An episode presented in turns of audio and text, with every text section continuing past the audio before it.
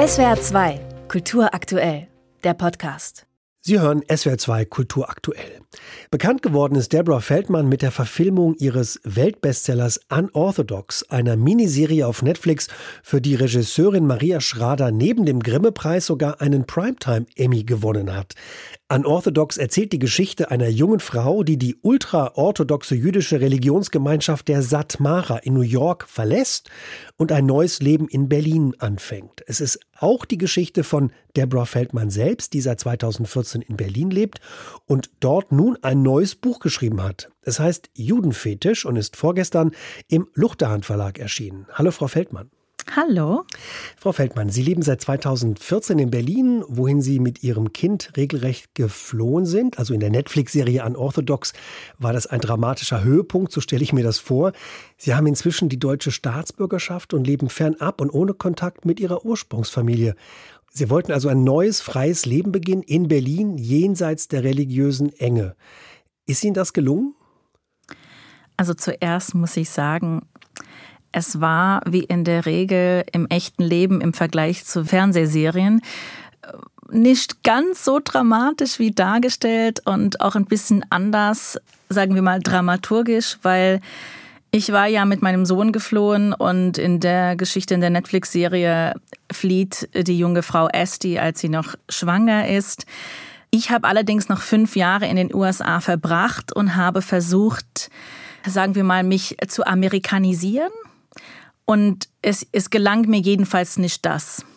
Und ich habe ich hab mich gefragt, wer bin ich jetzt eigentlich? Wenn ich nicht mehr religiös bin, bin ich noch jüdisch?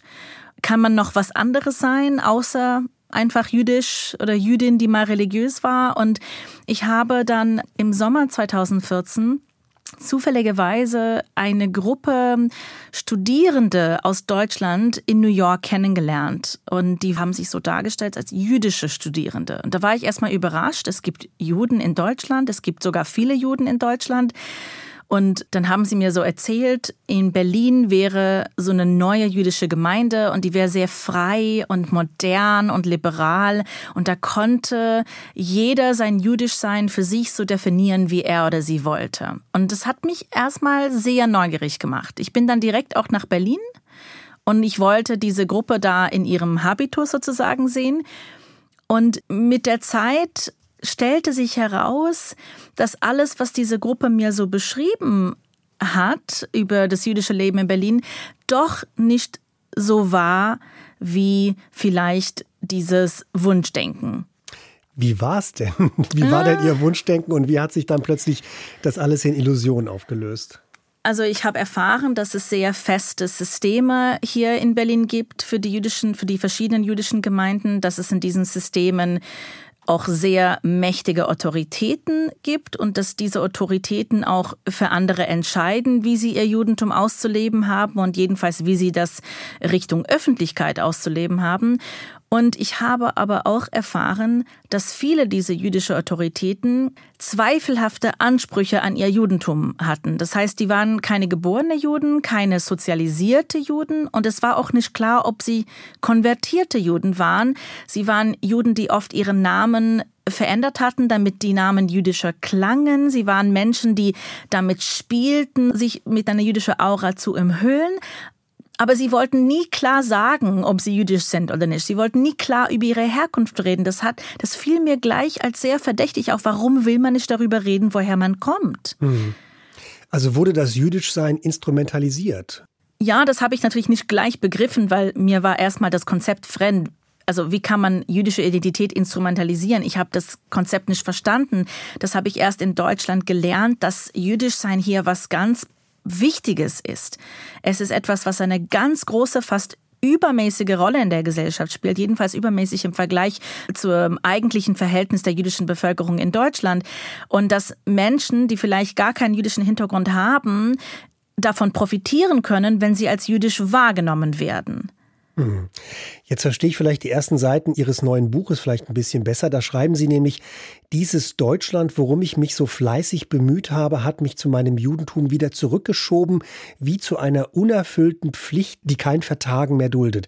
Fühlen Sie sich in Deutschland heute jüdischer als in den USA, wo Sie in einer orthodoxen Umgebung aufgewachsen sind? Hat das etwas mit Ihnen als Jüdin gemacht? Ich habe jedenfalls in Deutschland diese Dissonanz erlebt, dass man vielleicht sein Leben gar nicht jüdisch lebt und dass man vielleicht gar nicht gläubig ist oder praktizierend ist oder traditionell.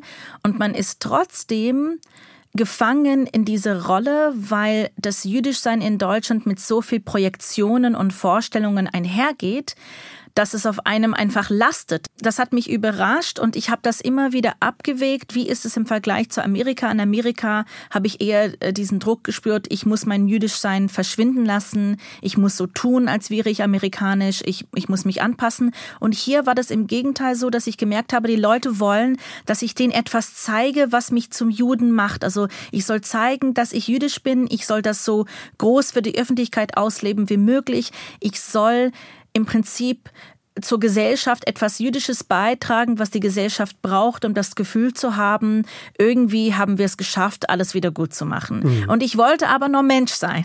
Ich habe gedacht, ja. okay, es ist Berlin, hier kann jeder irgendwie einen Platz finden. Sie haben sich also als eine große Projektionsfläche wiedergefunden für die Fantasien von nicht-jüdischen Deutschen. Ja, aber auch von jüdischen Deutschen, das muss ich zugeben. Also da, da kann ich äh, gar keinen großen Unterschied machen, weil ich habe erlebt, wie sehr viele jüdische Menschen in Deutschland auch diese Projektionen im Kopf haben und sie auch äh, ausleben und ständig mit denen im Verhältnis sind. Das Problem ist, dass diese jüdische Menschen fühlen sich auch unter Druck, irgendwas Jüdisches zu zeigen und, und auch zu repräsentieren. Aber sie haben oft wenig Ahnung vom eigentlichen Judentum, weil sie vielleicht gar nicht traditionell aufgewachsen sind, weil sie oft zum Beispiel sowjetischen Hintergrund haben und in diesen sowjetischen Staaten durfte man sein Judentum gar nicht ausleben. Das war kulturell mhm. total verpönt. Und erst als sie nach Deutschland kamen, hat man denen vermittelt, ach, wir sind so froh, Juden wieder in Deutschland zu haben, zeigt uns doch mal was Jüdisches. Und dann haben sie versucht, irgendwie ihr Judentum zu erfinden. Und die fühlten sich aber in diesem erfundenen Judentum sehr verunsichert und haben oft aber mir genau das vermittelt, was die deutsche Gesellschaft vermittelt, nämlich du bist Jüdin, du hast eine Pflicht, etwas Jüdisches zu vertreten. Mhm. Jetzt verstehe ich auch den Titel Ihres Buches, Judenfetisch. Der hat in meinen Ohren immer so ein bisschen nach so einem sexualisierten Objekt geklungen, so was Kultiges, was man mhm. anbeten kann. Aber im Grunde geht es hier um Projektionsflächen und vielleicht auch viele, viele Missverständnisse.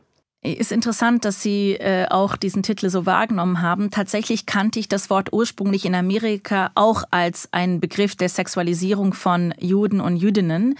Und wir wissen aber, dass Freud äh, dafür verantwortlich ist, diesen Begriff fetisch sexualisiert zu haben. Der war schon vorher vorhanden und der war sozusagen ein Begriff für, wenn etwas übermäßig aufgeladen ist mit Zuschreibungen, die nicht zum Begriff passen. Und ich habe im Prinzip gelernt, was der Fetisch eigentlich ist. Und der Fetisch ist, etwas aus einer Identität zu machen, die es nie liefern kann, die es mhm. auch nicht liefern sollte.